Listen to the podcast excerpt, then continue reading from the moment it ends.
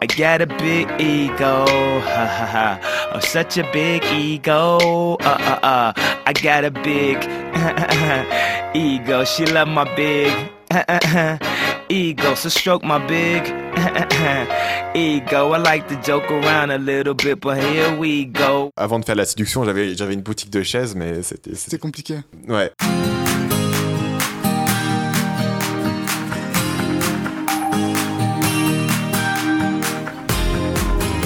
Vous écoutez le podcast Nomade Digital, l'émission de ceux qui veulent prendre le contrôle de leur temps et de leurs revenus pour pouvoir vivre et travailler n'importe où dans le monde. Chaque semaine, venez discuter entrepreneuriat, productivité et voyage avec deux gars qui le vivent au quotidien.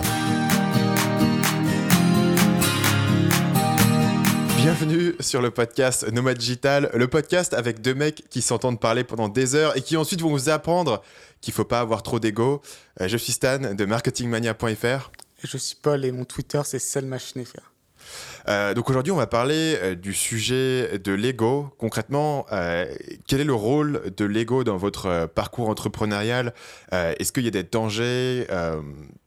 Et grosso modo, voilà, quelle, est- quelle est notre réflexion par rapport à l'ego? Je pense, Paul, que c'est utile de mentionner d'où vient le, le débat en question, parce qu'on a tous les deux lu le bouquin euh, récent d'un auteur qui s'appelle Ryan Holiday, euh, qu'on a tous les deux pas mal lu sur la question du, stoïcisme, et il a sorti euh, l'an dernier, en 2016, un bouquin qui s'appelle Ego is the Enemy, qui pour le coup prend le parti que, en termes de, de succès, si tu veux réussir dans la vie, avoir trop d'ego, c'est un, un danger, et il s'appuie sur tout un tas d'exemples historiques pour, pour démontrer cette thèse-là. Et on a tous les deux lu ce bouquin et on a eu pas mal de débats sur la question et on s'est dit que ça pouvait être intéressant de, bah, de mettre ce, ce débat sous forme de podcast sur Nomad Digital. Notamment, tu es assez d'accord pour dire que globalement, euh, euh, l'ego pouvait pro- poser problème au niveau du bonheur. Par contre, on était en désaccord sur le fait que euh, l'ego pouvait aussi avoir, être négatif au niveau du succès. Alors que moi, je pense que globalement, l'ego, c'est plutôt une force positive pour réussir dans quoi que ce soit. Ça marche. Euh, donc je pense que le point indispensable avant de commencer, c'est vraiment de se mettre d'accord sur, euh, sur qu'est-ce que l'ego. Donc avant d'enregistrer l'épisode, on s'est mis, euh, mis sur papier une définition. Et la définition qu'on a trouvée est la suivante. Euh, l'ego, c'est l'image de toi-même que tu cherches à projeter au monde. Et donc dans cette définition, on a essentiellement deux gros éléments. Le premier, c'est l'ego, c'est une image de toi-même. Et deuxièmement, on a l'aspect que tu cherches à prouver quelque chose, tu cherches à, démontrer cette image. Donc typiquement, je pense que l'exemple euh, le, plus, le plus euh, frappant, disons, de, du danger que peut avoir l'ego, c'est un mec comme Kanye West, par exemple, qui est un artiste brillant et qui va euh, et qui a récemment un peu un, implosé, implodé, qui a un peu explosé récemment dans le mauvais sens du terme et il a un peu fini en, en hôpital psychiatrique ou quelque chose dans cette catégorie. J'avoue que j'ai pas extrêmement suivi les news. Mais voilà, on a ici li- li- l'image d'un gars qui se voit comme un génie, qui se voit comme un, un demi-dieu à peu près. Et euh, ça a créé problème pour lui à partir du moment où il n'a pas eu le succès qu'il voulait. Il a eu des soucis financiers, il a eu des soucis avec, euh, avec ses marques de vêtements, etc. Et tout d'un coup, il s'est retrouvé Mais, avec. mais après, ça, ça c'est typiquement un truc qu'on attribue à l'ego parce qu'effectivement, il a ce caractère un peu comme ça, mais euh, il a beaucoup changé après la mort de sa mère.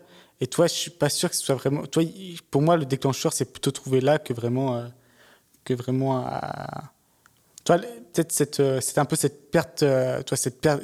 Le fait qu'il qu'il perde un peu pied, qu'il et qui commence un peu à sortir de la réalité, pour moi, c'était causé par autre chose que vraiment euh, l'ego, euh, l'ego directement. Mais l'ego n'est pas forcément une cause, ça peut être aussi une conséquence. Euh, en termes psychologiques, ils comparent souvent le narcissique, dont le narcissique, c'est la personne qui est totalement addict à son ego, et il le compare à un alcoolique, en gros. Tu vois, c'est quelqu'un qui a un problème et qui surcompense son problème avec, quelque chose. Et un alcoolique va surcompenser son problème, va essayer d'oublier ses problèmes avec, avec l'alcool, et un, quelqu'un qui va être, on va dire, un, un égomaniaque, a un problème dans sa vie, et il essaye d'oublier ce problème, ou de compenser ce problème, ou de se faire sentir mieux, en essayant de démontrer à tout le monde qu'il est qu'il est le plus grand et qu'il est le plus fort.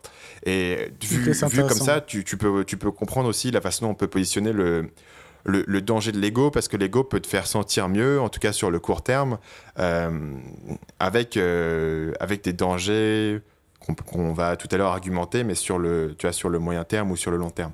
Un autre élément qui est, qui est important à mentionner, je pense, parce qu'on en a parlé tous les deux dans l'intro, c'est différencier vraiment l'ego de l'arrogance.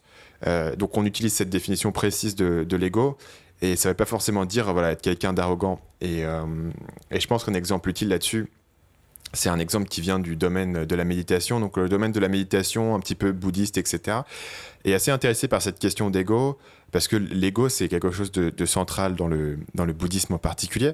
Et justement, il y a cette idée que certaines personnes vont commencer à méditer et vont, et vont commencer à pratiquer euh, voilà, des, des, pratiques spirituelles, et tout d'un coup vont se sentir supérieur à tout le monde en se disant moi je suis beaucoup plus euh, zen, je suis beaucoup plus calme, je vois la réalité. Et vous êtes ouais voilà c'est enlightened, je suis t'es trop woke quoi. Et de et autour de toi t'as as, des gens qui sont des fourmis qui se rendent même pas compte, qui vivent de façon automatique, des moutons qui bouffent à McDo, qui regardent euh, Kim Kardashian à la télé etc. Et tu peux te retrouver en fait en ayant l'impression de faire la méditation et de, et de voir au-delà de ton ego, tu peux te retrouver dans un ego trip où tu te dis ah, je suis tellement plus sain que, que tout le monde autour de moi. Euh, ce qui veut dire que voilà, l'ego, c'est quelque chose de plus. Dans la façon dont on l'utilise, c'est plus flexible que, que tu vois, ce que tu l'utilises dans le terme euh, de langage courant. Et essentiellement, ça, ça, ça rapproche voilà, cet, cet accrochement à une image et l'envie de, de projeter cette image. Effectivement, l'image peut donc être. Euh, l'image, l'image de toi-même, c'est quelqu'un d'être de, de, très humble, euh, et si ensuite tu passes ton temps à essayer de défendre cette image, euh, voilà, tu as aussi un ego, euh, un ego important, même si euh, en soi, l'humilité, c'est pas forcément la, le trait de caractère qu'on associerait à, à l'ego. Et voilà, et, du coup, tu vas te retrouver à, à regarder autour de toi et, te comparer aux autres et à te dire que, que tu es plus humble. Moi, j'ai remarqué dans ma propre vie de, de manière très tactique que un bon signe que je commence à m'accrocher à mon ego, euh, c'est quand j'essaye trop de me comparer aux autres. Et un truc que j'ai remarqué dernièrement et qui m'a pas mal frappé, c'est que quand je vais à la salle de sport, je suis toujours en train d'espionner les poids que les gens portent pour comparer s'ils si, si, soulèvent plus de poids que moi ou pas. Et je compte, et il fait Ah oh, putain, lui, il, il, a, il a 95, c'est juste un peu plus, c'est tout. Et, euh, et, du coup, ça m'a frappé que c'était un truc totalement inutile, tu vois, de, placer mon ego dans le fait que, ah, pour voir si je suis plus fort que les autres. Euh, et donc, c'est, tu vois, et je pense que c'est pareil, si tu, si tu te compares tout le temps l'argent que tu gagnes aux autres, et, tu, et quand les gens gagnent plus d'argent que toi, tu te sens mal, et si toi tu gagnes plus d'argent, tu te sens bien, c'est aussi, euh, c'est un symptôme, quoi. Ça, ça, te montre que tu as de l'ego dans ce domaine-là. Euh, et donc, je pense que, voilà, ce, c'est une petite astuce qui peut être intéressante pour, pour expliquer ce qu'on, qu'on voulait dire par ego. Euh, l'autre élément suivant euh, dont je voulais qu'on parle, c'est pourquoi est-ce que c'est important? Donc, euh, on a, on a fait cette définition de l'ego qui, est, c'est vrai, un petit peu, un petit peu philosophique. Euh, mais pour moi, ce sujet est, est important d'un point de vue assez concret. Euh, parce que les, les, motivations que tu choisis de mettre en avant dans ta vie et la façon dont tu choisis de te mesurer, de mesurer ton succès, euh, va avoir un impact important dans la façon dont se déroule ta vie et aussi sur la façon dont tu vas voir le, monde dans le futur. Donc quand tu choisis aujourd'hui de privilégier quelque chose plutôt qu'une autre, ça va renforcer dans ton cerveau euh, que cette chose-là est importante. Et donc euh, si tu considères que l'ego est un danger, comme moi par exemple, tu vas faire des choix et tu vas essayer au fur et à mesure de te conditionner pour t'accrocher moins à cet ego. Euh, D'un autre côté, si tu considères que l'ego c'est une force euh, positive qui te pousse vers l'avant, c'est une motivation qui est utile, tu vas faire un choix différent et tu vas au contraire pouvoir te pousser à, renforcer ton ego au fil du temps de façon à pouvoir te, pousser vers l'avant. Est-ce que tu penses que c'est une, euh, une, bonne explication de pourquoi est-ce qu'on on a ce débat et pourquoi est-ce que ce débat est, pertinent au final? Honnêtement, j'ai du mal à voir. Est-ce que tu aurais des exemples de, de, personnes, par exemple, qui ont, pour, que tu considères qui ont un ego euh, pas important Ben, euh, je, vais, je, vais, je vais prendre euh, un exemple un peu étrange, mais c'est un gars comme Gary Vaynerchuk, par exemple. C'est un mec qui, qui, se vante beaucoup, qui raconte toujours comment, comment il est génial, etc. Mais tu perçois pas un désir énorme chez lui de toujours avoir raison, de toujours savoir, etc. Et donc, par exemple, un truc qui est intéressant dans sa carrière, c'est que quand il avait quand il avait monté son, business de vin et qui commençait à, être euh, vachement connu, il avait écrit Crush It, donc dans le milieu des réseaux sociaux, il était vachement connu, etc. Euh, il a pris une décision de euh, non pas monter une start-up euh, de réseaux sociaux, alors que pour lui, ça aurait été évident de, lever de l'argent. Il il avait tout le réseau, il avait lui-même de l'argent, il était ultra célèbre dans ce domaine, c'était un des plus gros gourous du, média social. Et au lieu de monter une start-up, il a été faire un truc où il a, décidé de monter une agence euh, un truc qui était mille fois moins sexy. Et il explique qu'à l'époque, tout le monde lui a dit, mec, t'es vraiment un guignol de monter une agence et de faire du service euh, quand euh, voilà, on va tous monter des, des, applications et faire fortune. Tu vois. Pour moi, tu as prouvé exactement le contraire. C'est-à-dire qu'il il a un égo, il, il, se pense tellement fort qu'il voulait prouver à tout le monde qu'il pouvait réussir là où c'est dur. Mais pourquoi ça n'a aucun sens tu vois, c'est du, du masochisme. Euh, pour moi, bah au contraire, il, il, est prêt, il est prêt à passer pour, pour un idiot pendant des années. Il est prêt à, à se sentir inférieur. L'ego, c'est souvent ça, c'est montrer que tu es meilleur et tu, donc là où, là où tout le monde dit qu'il n'y arrivera pas, bah, il va le faire quand même parce que lui, il pense, lui, ça, il a cette image de lui-même qu'en tant que super entrepreneur qui peut réussir n'importe quoi. Oui, mais tu vas pas faire du masochisme à faire un truc volontairement plus dur si tu penses que tu réussirais mieux autre part. Je pense pas, non. Je pense qu'il y a dans, dans, plein de cas, dans les sports, c'est un bon exemple où, euh, vont, les, les, mecs vont se lancer des défis pas possibles et prouver qu'ils sont les meilleurs. Euh, je pense pas forcément que que prendre la voie, la, généralement prendre la voie la plus dure alors qu'il y en a une plus facile, justement, c'est une, c'est une, une question d'égo. Pour moi, la capacité à résister à la pression extérieure euh, est un signe que, que les gens ont. tu penses, par exemple, Napoléon dans la campagne de Russie, il y a plein de gens qui lui disaient il va pas, t'es un débile. Effectivement, il n'aurait pas dû y aller, c'est un débile. Et il en a rien à foutre parce qu'il a dit je suis Napoléon, je fais ce que je veux. Et du coup, il y allait, donc c'était une preuve d'ego, ça, non? Justement, d'en de, de faire, faire que ta tête, est-ce que c'est pas une preuve d'ego? De penser que justement tu as le meilleur jugement bah, Si tu veux prouver que tu as le meilleur jugement, j'imagine que c'est une, une preuve d'ego. Ouais. Bon, après, là, à mon avis, on, on, est sur, on, est sur, on est sur de la sémantique. Euh... C'est pour ça que tout ça, c'est toujours très compliqué en fait. En gros, c'est une question de motivation. Quoi. Je propose qu'on passe à, la section suivante parce que euh, la section suivante, pour le coup, on sera d'accord. Et c'est le rapport entre l'ego et, euh, et, le bonheur. C'est-à-dire, est-ce que si tu fais ce choix au final d'encourager ton ego, quel impact ça a selon toi sur le bonheur? Je pense que là-dessus, on est assez d'accord. Bah, je pense que la, la première chose la plus évidente, et chacun peut le ressentir, c'est que c'est une grosse source de stress. C'est-à-dire que du coup, si, euh, notamment si ton ego est rattaché, par exemple, à ton succès entrepreneurial, ou je sais pas, à ta beauté physique, ou, peut-être parce que tu es un bon athlète, euh, si demain ça, ça se casse la gueule, toi, tu as, cette peur-là parce que toute ton identité se, se, casse la gueule en même temps. Quoi. Euh, notamment, je pense un bon exercice à faire à ce niveau-là que j'ai fait moi-même, c'est il faut imaginer votre succès actuellement, voilà, qu'il soit grand ou petit, et dites-vous, demain, tout s'arrête.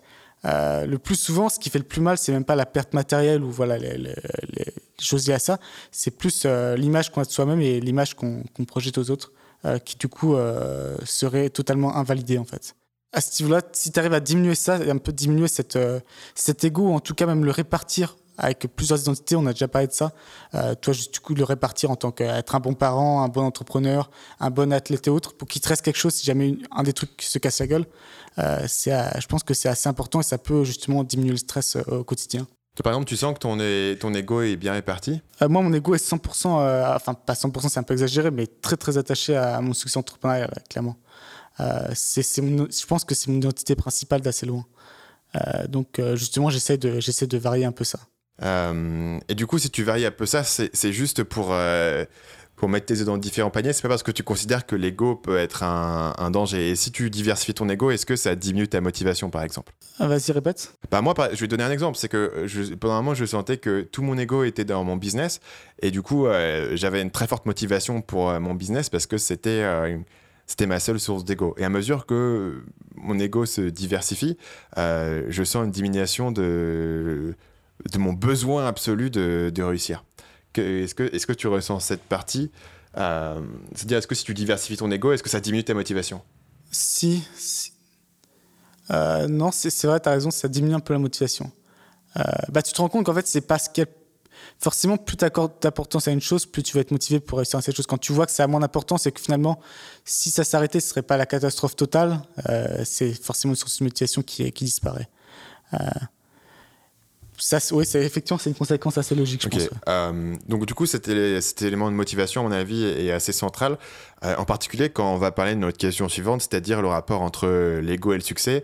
Et la question ici, concrètement, c'est est-ce que avoir un ego je vais pas dire surdimensionné parce que c'est une façon pour moi de, biaiser la question, mais est-ce que avoir un ego euh, très développé est un danger quand tu veux réussir, mettons dans un parcours entrepreneurial, euh, ou est-ce qu'au contraire c'est un atout? Et moi je vais faire l'argument justement que ça peut être un, Est-ce que tu es content déjà avec ma formulation de la question Est-ce que tu penses que j'ai biaisé les choses? Ouais, je, suis d'accord. Moi, je vais faire. honnêtement, je vais résumer mes pensées en, quelques mots. Et c'est en gros, euh, c'est un atout tant que ça marche, et c'est un, un problème quand ça marche plus. Tant que quoi marche? Tant, tant, que ton, ton business marche? Ton ego. Ça, Napoléon, c'est un bon exemple. C'est-à-dire que c'est son ego qui l'a amené à, réussir plein de ses campagnes, et c'est son ego qui a fait qu'il s'est cassé la gueule à un moment. Euh, bah, notamment le, fait que je pense que l'ego, ça te fait, ça, ça tend à te faire prendre des décisions, euh, à faire en tout cas porter une grande confiance dans ton propre jugement parce que tu es exceptionnel, donc ton jugement est plus important que celui des autres. Euh, ce qui peut être vrai en, partie, du coup, ça te fait marcher au début, mais au final, euh, à un moment ou un autre, tu te trompes et c'est là où, tout, se casse la gueule, quoi.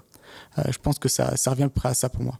Mais donc, du coup, ça revient à dire ce qui est assez proche de mon argument, c'est-à-dire ça, ça vient dire que, que l'ego est un, est un danger énorme, c'est une source de, de volatilité. Et c'est clair que quand tu pars de zéro, tu peux avoir beaucoup d'ego parce que tu t'en fous d'avoir un danger parce que sinon t'as rien. Euh, mais que dès que les gens commencent à avoir du succès, ils s'accrochent à leur succès. Mettons que quand tu commences à réussir, si tu es incapable de voir les dangers qui surviennent dans ton business, ou si tu es incapable de voir que la situation change, tu es tellement accroché au fait que tu es le roi du monde et que tu es number one et, euh, tu peux facilement être euh, incapable de voir ces, ces éléments-là. Et c'est un truc tu vois, qui est pas mal étudié en, psychologie. Donc récemment, il y a un bouquin que, que j'aime bien par, par Michael Lewis qui étudie les, Kahneman et Tversky, qui sont des Israéliens dans les, au 20e, qui ont pas mal étudié les biais cognitifs. Et si vous allez écouter euh, sur Marketing Mania ma série sur les biais cognitifs, c'est presque eux qui les ont tous découverts. Et en gros, ils observent que le cerveau humain va facilement euh, trouver des illusions et être incapable de voir la réalité. Euh, tu as basé sur les histoires que tu te racontes. Donc il y a toutes les histoires de, biais narratifs, etc. Et un, et un cas assez, assez connu, c'est les, équipes de baseball où ils vont, ils vont avoir des mecs qui sont soi-disant des experts, qui ont une confiance énorme dans leur jugement parce que toute leur identité, tout vu leur le film euh, Moneyball, toi? Euh, J'ai vu le film et j'ai lu le bouquin. Euh, ah, ok. C'est aussi Michael Lewis. Tu vois, ces experts qui sont tellement. Tout leur ego, toute leur identité et, dans le fait qu'ils savent très bien évaluer les joueurs, etc.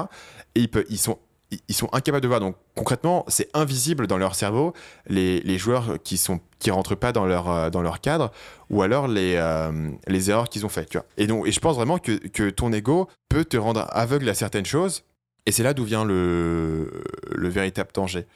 Et, euh, et je vais comparer ça à un autre mec que je cite maintenant 40 fois par épisode parce que j'ai j'ai lu plusieurs bouquins sur lui.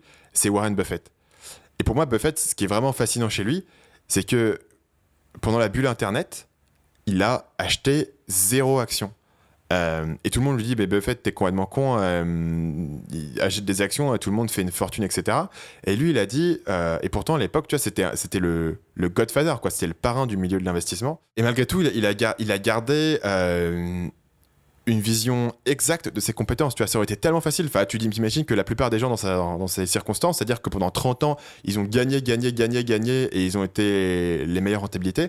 Comment est-ce qu'à ce, moment-là, tu, tu te mets pas à te dire que, que, que tu es super intelligent et que tu et que as un avantage, tu vois. Et que, et que les mecs puissent garder un truc en se disant, bah en fait, là, on sait pas, on n'y connaît rien, on va même pas aller dessus. Euh, pour moi, pour moi c'est un truc qui serait impossible dans une situation où tu as été, où as été drivé par ton ego. Tu vois, tu vois ce que je veux dire? C'est la capacité à avoir, à avoir une vision exacte du monde. Et ce que je vais donner, c'est que pour moi, l'ego, c'est une excellente source de motivation. Et je pense que dans certains cas, euh, c'est la meilleure source de motivation. Euh, et c'est ça qui fait bah, que. Je pense notamment en termes de sport, sport, je pense que c'est une des meilleures motivations et ce qui fait que beaucoup d'athlètes, justement, euh, deviennent les meilleurs c'est 95% euh, d'ego. Quoi. Mais ceci dit, les, les, gars, tu vois, les gars qui explosent aussi, on, après, on va aussi leur dire que c'est, leur ego. Donc ça... Effectivement. c'est, toujours le même principe, c'est, c'est un atout tant que ça marche et, ça devient une faiblesse quand ça marche plus. Quoi. Et je pense que la, notion de volatilité dont tu as parlé, c'est exactement ça en fait. Ça, ça inclut une volatilité, ce qui inclut des, des hauts plus hauts et des bas plus bas aussi. Mais pour moi, je, vais peut-être faire une, comparaison ultra déloyale dans, dans ce débat, mais pour moi, c'est lié, euh, tu vois, par exemple, imagine un mec qui, qui prend de la coke, quoi. Un trader qui prend de la coke, etc. Clairement, si tu prends de la coke, ça va augmenter ta productivité, tu vas être méga plus motivé, méga plus dynamique, tu vas prendre beaucoup plus de risques, etc.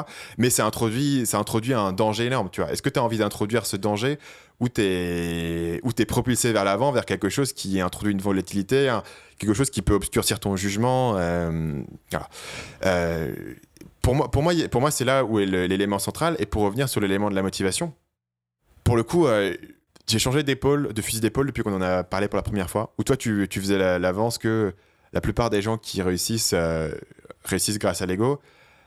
Et moi, j'étais pas prêt à accepter ça, mais au final, je pense que je pense que je suis d'accord avec toi parce que je pense que c'est vraiment une des meilleures sources de motivation, surtout à une certaine échelle, quoi. Parce qu'à une échelle où tu as commencé à, satisfaire tes, besoins matériels, euh, qu'est-ce qui va te pousser à continuer à aller plus gros, plus gros, plus gros? À mon avis, il y, a, que il y a que deux choses en gros.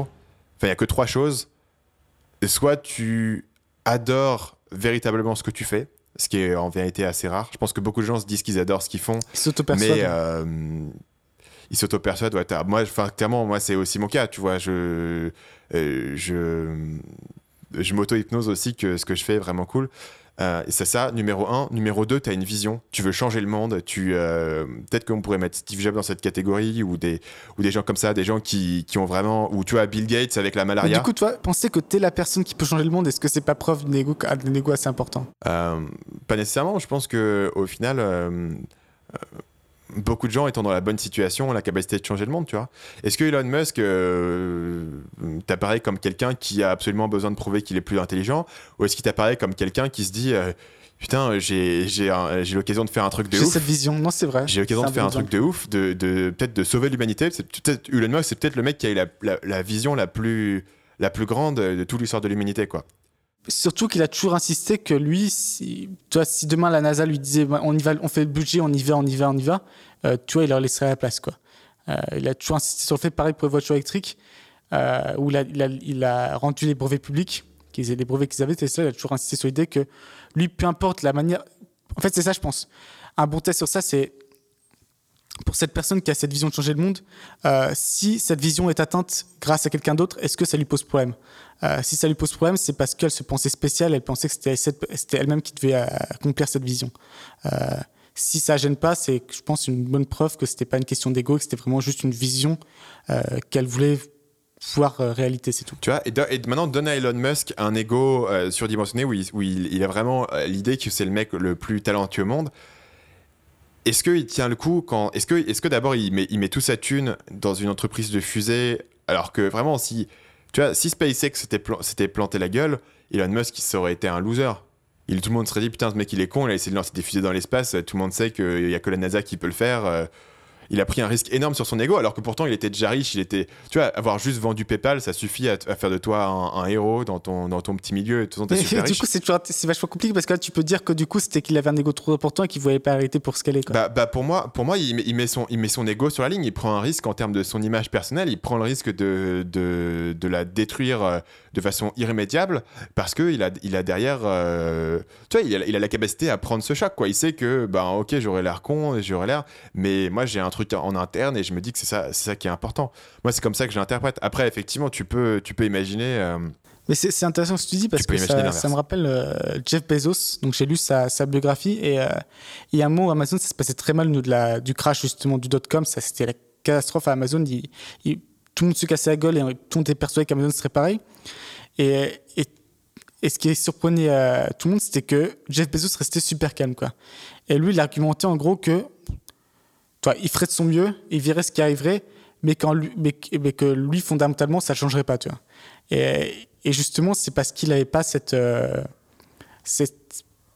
il est, en fait, je pense que l'absence d'ego, c'est quand tu es très confiant dans ta propre identité et que tu n'as pas besoin qu'elle soit validée par, euh, par autrui. Et dans ce cas-là, Jeff Bezos, ce qui fait qu'il est resté très calme euh, dans la tempête, c'est parce que justement, il n'avait il, il pas besoin qu'Amazon reflète son, son intelligence personnelle, par exemple. Et je pense que c'est assez dur à accomplir. Et tu vois, comme on a parlé tout à l'heure de stress, numéro 1, et numéro 2, de, volatilité, je pense que les gens qui sont capables de, rester extrêmement euh, euh, stables pendant des longues périodes de temps, euh, quand les, la réalité matérielle ne confirme pas tu vois, leur, leurs idées, tant que eux restent stables en interne, c'est un, un, truc qui démontre que, l'ego n'a pas pris le dessus. Et je pense que les gens pour qui l'ego est une motivation tellement importante, peuvent pas vraiment se maintenir dans ces périodes euh, compliquées et peuvent exploser. Après, le problème qu'il y a quand même avec l'ego, c'est qu'au fond, tu peux jamais vraiment savoir euh, ce qu'il y a dans la tête des autres personnes. Tu vois. Certes. Une personne, tu peux penser qu'elles n'ont pas d'ego, mais en réalité, elles en ont. C'est très, euh, très compliqué de juger.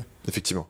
Clairement, tous les exemples que nous on a donnés, et je pense que c'est aussi le problème que toi tu avais avec le bouquin de Ryan Holiday, s'il me semble. Bah, c'est que c'est des personnes qui, qui, avaient, qui, étaient, qui sont mortes il y a 2000 ans en, jugeant leur caractère, ce qui est un peu, ce qui est un peu audacieux. Donc après, effectivement, c'est nous qui essayons de reconstituer pour nous-mêmes une, vision du monde sur la base de, ce qu'on a vu autre part. Euh, et je pense que pour les personnages précis qu'on a cités, en tout cas, enfin moi, les personnages que j'ai cités, que ce soit Buffett, euh, Steve Jobs, euh, Guy Vaynerchuk, je m'appuie plus sur mon image que je me suis formé de même par quand même des recherches assez sérieuses. Hein. J'ai quand même lu des biographies, etc. Je m'appuie plus de l'image que j'ai dans ma tête plutôt que sur la réalité de la vraie personne. C'est vrai que c'est toujours un, bémol qu'il faut mettre dans, tout ça. Mais, euh, mais je pense que ça sert à illustrer peut-être la façon dont nous on réfléchit à ces questions. Euh, et pour moi, c'est vraiment là où se trouve la valeur des, biographies. Que tu vois, tu peux lire un livre sur l'ego et, euh, qu'est-ce que ça te dit vraiment sur ta vie? Mais si tu lis des livres sur, sur le parcours de personnes que, que, tu admires et tu réfléchis comment ils ont agi dans une situation ou une autre, ça peut informer, je pense, ton, tu as tes, actions ou, là où tu vois le danger de l'ego, par exemple. Non, j'ai exemple vachement intéressant par, par rapport à ça, c'est que tu m'as recommandé récemment la, biographie d'Yvon Chouinard, qui est le créateur de Patagonia. Et c'est là où c'est vachement intéressant, c'est qu'en fait, Patagonia, ils ont fait le choix d'avoir une croissance mesurée. Et euh, à titre personnel, Yvon, euh, qui était donc le, le CEO, a fait le choix en gros de se prendre des vacances de 3-4 mois par an pour aller surfer, pour aller euh, escalader des montagnes, pour aller euh, peu importe. Euh, et toi, ce qui est intéressant, c'est que du coup, son, son ego n'était pas tellement placé en termes de chef d'entreprise à, succès, mais plus en termes voilà, de, d'un mec qui kiffe, enfin qui aime les, l'extérieur. Et ça a conduit ce choix, ça a ensuite conduit ce choix de privilégier cet aspect-là de sa vie plutôt que le fait d'avoir de, 100% de croissance annuelle avec son entreprise. Euh, effectivement, le, je pense qu'on peut citer le nom du bouquin. Le nom du bouquin s'appelle Let My People Go Surfing de Yvon Chouinard, euh, qui est du coup le fondateur de Patagonia, une entreprise qui fait euh, du matériel d'extérieur, des, des, des vestes d'escalade, ce genre de choses. Et ça rejoint aussi un peu la vision, euh, la question de la vision, c'est que par exemple Patagonia, euh, ce qu'ils font, c'est que tu peux leur apporter des vêtements que tu as achetés il y a 30 ans, ils vont te les réparer. Euh, ils perdent des fortunes là-dessus, c'est pas, c'est pas du tout rentable, mais ils s'en foutent parce que ça représente leur vision du monde et pour eux, c'est plus important justement que, que la croissance de l'entreprise en tant que telle. Et ils donnent, il me semble, 1% de leur chiffre d'affaires annuel à des, à des associations qui protègent l'environnement. Euh, c'est ça. Donc euh, voilà. Le, le, je sais pas. Alors est-ce que tu peux nous, nous faire rapidement en, en 30 secondes ce que tu as pensé toi du bouquin et est-ce que tu le recommanderais à, à des gens? Parce que moi c'est un bouquin que j'ai euh, que j'ai trouvé sur un site d'investissement, donc c'est quand même quelque chose. Un site qui parlait d'investissement et il recommandait ce bouquin et en gros il expliquait que c'était un bel exemple de d'une entreprise qui avait su choisir ses propres objectifs au-delà de la pression euh, particulière des marchés et de toujours devoir maximiser le profit. Euh, et je pense que la raison pour laquelle j'avais pensé à toi en le lisant, c'est parce qu'il y avait, il y avait une histoire intéressante autour de, des produits physiques et de là où il est parti. En gros, au départ, il faisait juste des pitons d'escalade et de là où il est arrivé. Euh, est-ce que tu as, est as trouvé le, le bouquin intéressant? Est-ce que ça t'a apporté quelque chose? Ah ouais, il était intéressant. Le seul truc qui est un peu lourd, c'est que justement, il revient beaucoup sur l'aspect social, sur l'aspect environnemental constamment, euh, tout ce que, tout ce que fait. Comme... Ça, ça ressemble plus des fois à un manifeste euh, que vraiment une biographie. Euh, mais mais c'est intéressant parce que, au final, ce qui est assez marrant, ironique, c'est que je pense que si Patagonia avait été parti en mode Quechua, euh, toi, je suis pas sûr qu'ils existeraient encore en fait. Mais c'est justement en prenant cette voie différente et en, en toi, en on va dire, en, montrant leur, euh, leur euh, commitment, leur, euh, leur, engagement. auprès de l'environnement, auprès, par exemple, aussi, ça a été les premiers aux États-Unis, enfin, parmi les premiers dans les grosses boîtes, à donner des congés maternité, tout cet aspect-là. Ils, ont acquis des, fans qui, qui jurent que pas Patagonie, en fait. Et finalement, ce qui peut-être Et c'est pour ça que c'est l'aspect cynique, euh, en moi, un peu envie de dire que finalement c'était qu'une question marketing, mais je pense pas, honnêtement. Euh, vu le passé du mec, c'est assez cohérent son, la vision qu'il a eu pour sa boîte. Mais finalement, ce qui est parti d'une bonne action, euh, ça a eu des énormes retombées marketing et ça leur permet maintenant d'avoir, ils ont fait plus de 800 millions de ventes l'année dernière. et donc c'est intéressant, effectivement, de, prendre une, une, voie qui est finalement, qui paraît, de façon court terme, qui paraît totalement illogique, au, sur long terme, ça a été, euh, c'est ça qui a conduit à leur succès. J'avais d'ailleurs, je vais un peu faire de l'autopromo parce que ça me vient en tête, mais j'avais fait une vidéo sur euh, ce sujet-là euh, sur YouTube récemment qui s'appelle Marketing par les valeurs et qui regardait effectivement comment est-ce que les valeurs que tu défends servent de, tu d'éléments de, différenciation. Et je n'avais pas cité Patagonia parce qu'il me semble que j'avais pas encore lu le bouquin au moment où j'ai fait la vidéo, mais c'est vrai que, que, que, pour ceux qui nous suivent et qui, font un un produit qui peut être euh, assez difficile à différencier. Euh, c'est un, concept qui est intéressant. Et puis le bouquin, euh, je trouve qu'il y a un autre aspect dans le bouquin moi, que j'ai bien aimé, c'est qu'il a tout un... Il a toute une section sur, sur les différents systèmes, en gros, sur les process qu'ils utilisent en interne, sur les process de design, et il rentre pas mal dans les détails sur comment ils, créent le design, justement en accord avec ses valeurs. Et donc, du coup, tu as, as l'impression ah, c'est la première fois moi que j'ai vu une entreprise euh, engagée sur l'environnement. En fait, c'est un peu le problème. C'est pour ça que j'ai, c'est pour ça que j'ai pas tant aimé ce livre, c'est que ça me rendait un peu coupable parce que j'avais aucune, euh... aucune euh, Mais du coup, ouais, aucun de ces critères. Moi, moi du coup, j'ai vraiment apprécié le, le, le détail qu'il donnait sur ces éléments-là. Euh, et sur concrètement, ça veut dire quoi une entreprise qui est euh, engagée sur l'environnement? Tu as concrètement comment ça s'applique? Ben, Ça s'applique en gros, on a cherché un, différent, un fil différent pour coudre nos, nos vestes, pour que euh, ça soit plus durable et pour que la, teinture qu'on utilise en Allemagne, elle soit moins polluante, etc. Et il y a tout un, un process derrière et, et un système et c'est un truc, ils ont des procédures, quoi. Ils ont des SEP qui, qui gère ces, ces questions-là. C'est agréable, ça, en fait. Parce que la plupart des boîtes, en fait, tu vois notre mission, tu sais, ou dans le, sur leur site, tu vois leur pub qui essaie de transmettre ces valeurs, mais tu regardes, c'est, vide, quoi. Alors qu'eux, par toutes leurs actions, euh, ils vivent avec ces valeurs euh, de façon interne. Euh, et c'est pour ça que ça ajoute une certaine authenticité qui est, méritée pour moi. Et effectivement, et tu vois, tu as un peu le même truc chez Apple. Donc Apple, on peut en dire ce qu'on veut, mais c'est quand même une entreprise qui, qui défend certaines valeurs en termes d'innovation, de créativité, etc. Euh, et, c'est une chose. Et pour moi, vraiment, voir le, derrière des coulisses d'Apple, surtout de, Steve Jobs, il y a des, euh, vidéos sur YouTube que vous pouvez trouver de brainstorming avec Steve Jobs, où il va mener son équipe euh, en brainstorming. Et tout d'un coup, tu vois le, process qui se trouve derrière les coulisses, comment est-ce qu'ils réfléchissent, comment est-ce que vraiment cette innovation existe? Et moi, c'est un truc qui me touche vachement plus que la pub où on te dit Apple, la signature, Californie, tu vois. Euh... Bah, surtout ce qu'on ressent, que ce soit avec les vidéos Steve Jobs ou, le, ou, donc euh, Patagonia, c'est l'intensité qu'ils ont à défendre cette valeur, ces valeurs. Quoi. C'est quelque chose de.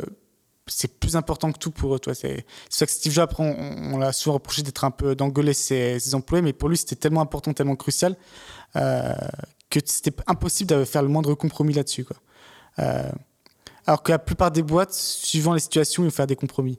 Euh, Starbucks, par exemple, qui était parti dans l'idée on vendra on vendra que du, euh, que du café dans nos magasins, le meilleur des cafés.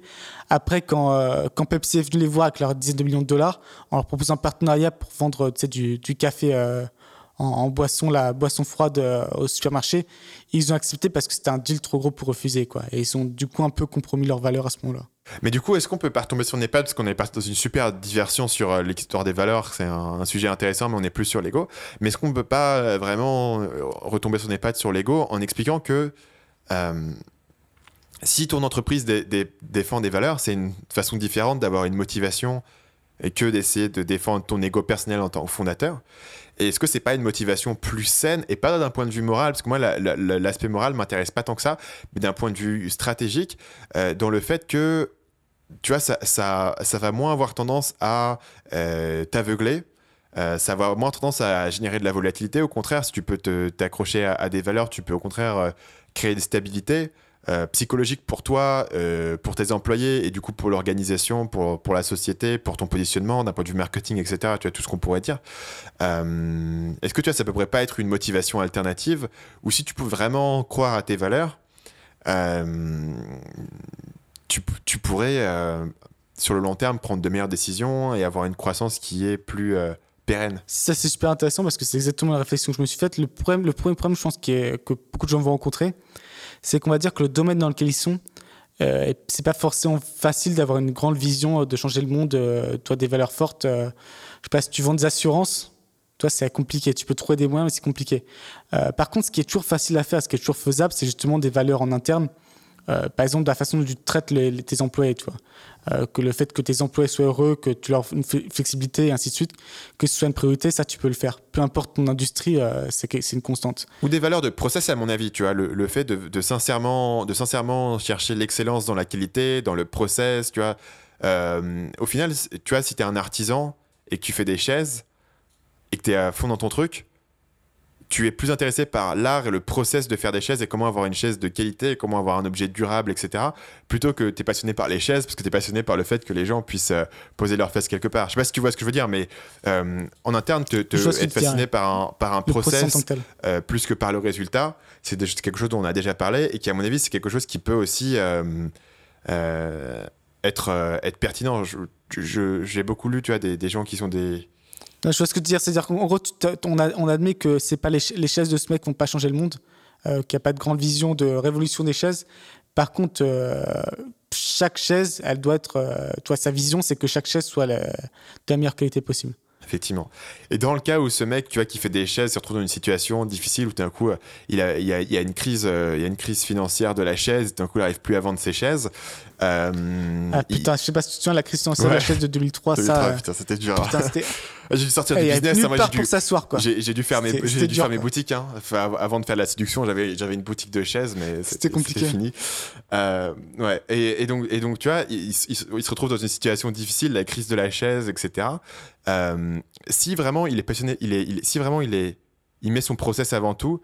Euh, tu peux imaginer qu'il continuera à, à se focaliser sur créer les meilleures chaises et puis au final les choses vont, vont redémarrer, il va trouver une nouvelle opportunité, etc.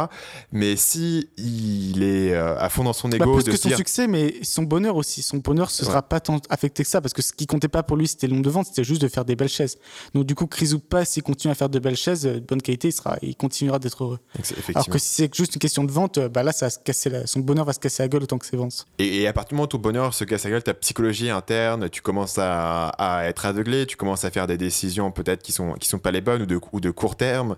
Euh, à mon avis, les deux, tu vois, sont pas divorcés. Ta psychologie personnelle et la réussite de ton entreprise sont pas divorcés dans la mesure où, euh, où tu es juste humain et tu es affecté par tes émotions et tu es affecté par ton ego dans les décisions que tu prends. Euh, voilà, je pense que euh, ça peut être intéressant de, de laisser le débat là-dessus, ou peut-être de résumer rapidement les grands points, en commençant par répéter la définition. Euh, la définition qui était donc euh, l'ego, c'est l'image de toi-même que tu cherches à projeter au monde.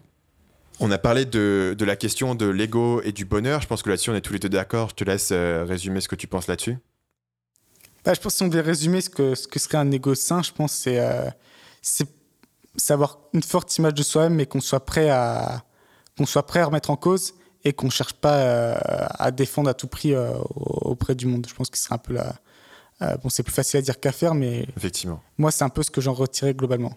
Euh, effectivement, et trouver du coup, vu que le- l'ego est une bonne source, de, enfin une grosse source de motivation, euh, mais que ça a aussi des effets néfastes, peut-être trouver une autre source de motivation qui peut notamment être euh, être être la vision. Et, et excellente, excellent résumé.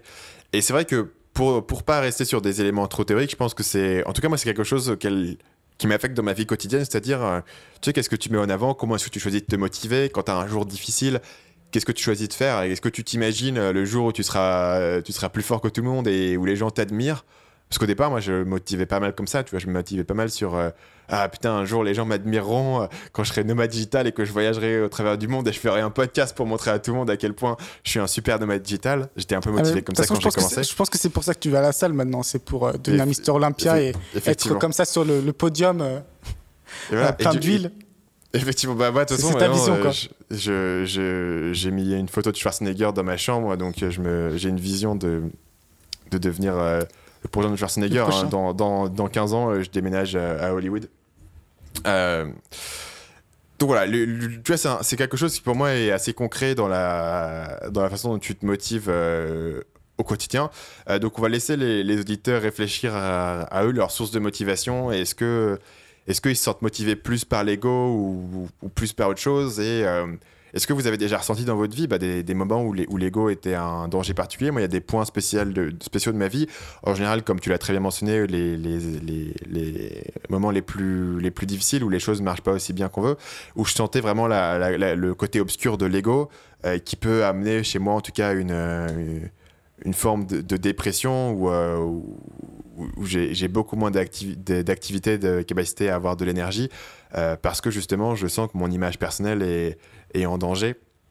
Et, euh, et tu vois, il n'y avait rien de, plus profond au-delà pour, euh, pour faire le, le pont. Il n'y avait rien de plus durable euh, que l'image que les gens peuvent avoir de toi et qui est vrai que c'est assez fragile.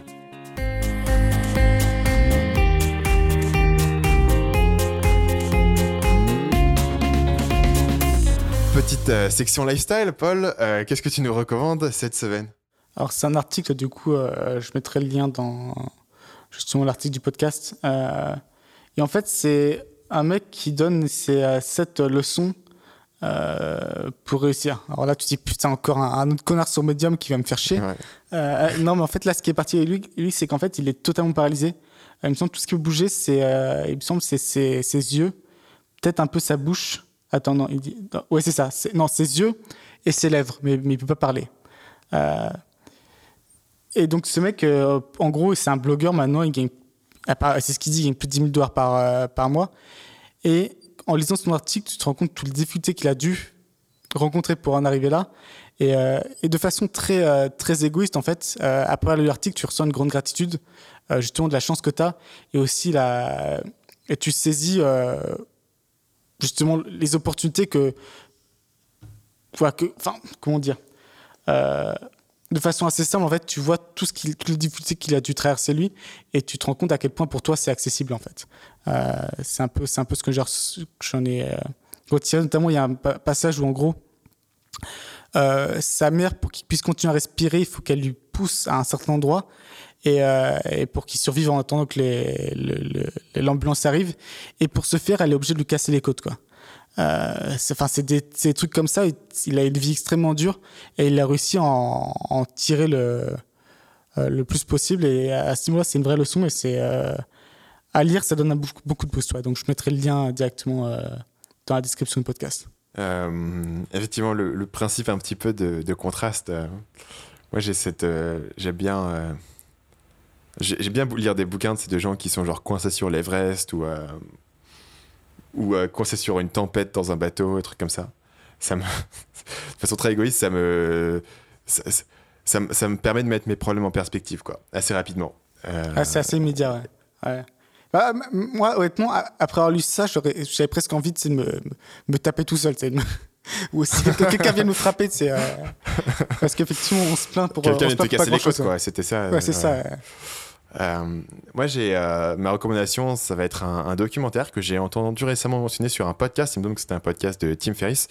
Le documentaire s'appelle Grizzly Man, euh, réalisé par un mec qui s'appelle Werner Herzog. Et c'est, à mon avis, c'est un truc qui est, assez, bien dans la thématique de l'ego.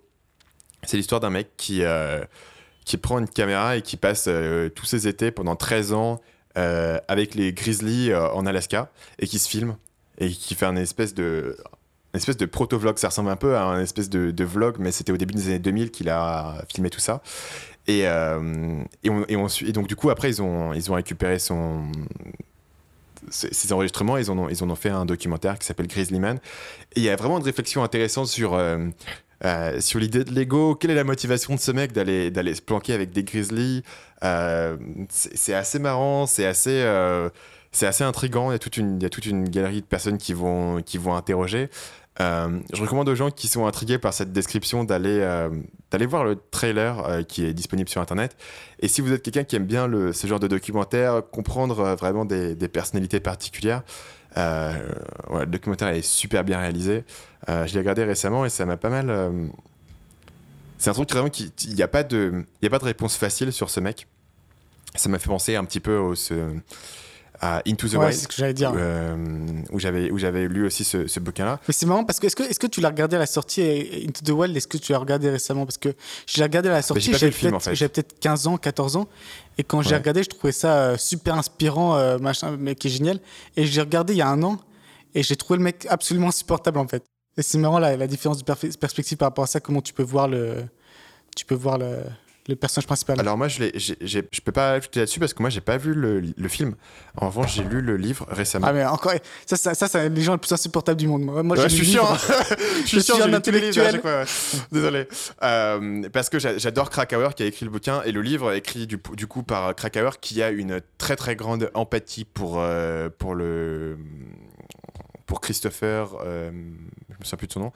Euh, et donc du coup, le, le- livre te donne un peu les, deux points de vue. Euh, C'est-à-dire le point de vue de c'est un mec complètement débile, il a pas pris ses précautions. Euh, et le point de vue de il avait une vision, etc. Mais c'est vrai que le livre est quand même a une grande empathie pour lui, a une grande affection pour le, pour le personnage qui suit. Du coup, tu en ressors avec une. Moi, je l'ai ressorti- je suis du, du bouquin, en tout cas, avec l'impression que c'est un mec qui avait vraiment des, des difficultés, une douleur et qui a essayé de, de résoudre à sa propre façon. Et au final, euh, ça, s'est mal passé pour lui, mais c'était pas parce qu'il était, il était pas suicidaire ou il était pas euh, complètement, euh, complètement starbé. Euh. Mais il y a vraiment un parallèle un, peu entre les deux, avec Grizzly Man. Et ça te donne un, je sais pas, ça te donne un, euh, la vision de quelqu'un qui confronte ses problèmes d'une certaine façon. Euh, voilà, qui moi m'a trouvé, m'a semblé, euh, m'a semblé cool. Je regarderai. Sur ce, on va se quitter. On se retrouve jeudi prochain pour un nouvel épisode de Nomade Digital. D'ici là, vous pouvez vous rendre sur le l'erreur, site. l'erreur Voilà. là. C'est pas jeudi prochain, c'est à dans deux jeudis. Ah, dans deux semaines, dans deux semaines. J'étais parti en complètement pilote automatique à lire, à lire mon script comme un, comme un, comme un zombie. Effectivement, on, maintenant on est passé à une fois toutes les deux semaines, donc on, on se retrouve. Ah ouais, cela, fou, c'est, ça va pas du tout. Euh, on se retrouve donc pas se voilà, faire dans de semaines. iTunes là-dessus. Quoi. Euh, euh, tu sais, un, un- un- commentaire 3 étoiles. Podcast très bien, mais, euh, mais les animateurs ne savent même pas leur récurrence. Voilà, donc vous l'avez compris, on se retrouve plus tard sur Nomad Digital. Laissez-nous une évaluation, laissez-nous un commentaire, abonnez-vous sur iTunes, etc. Vous connaissez le pitch. À dans deux semaines. À dans deux semaines.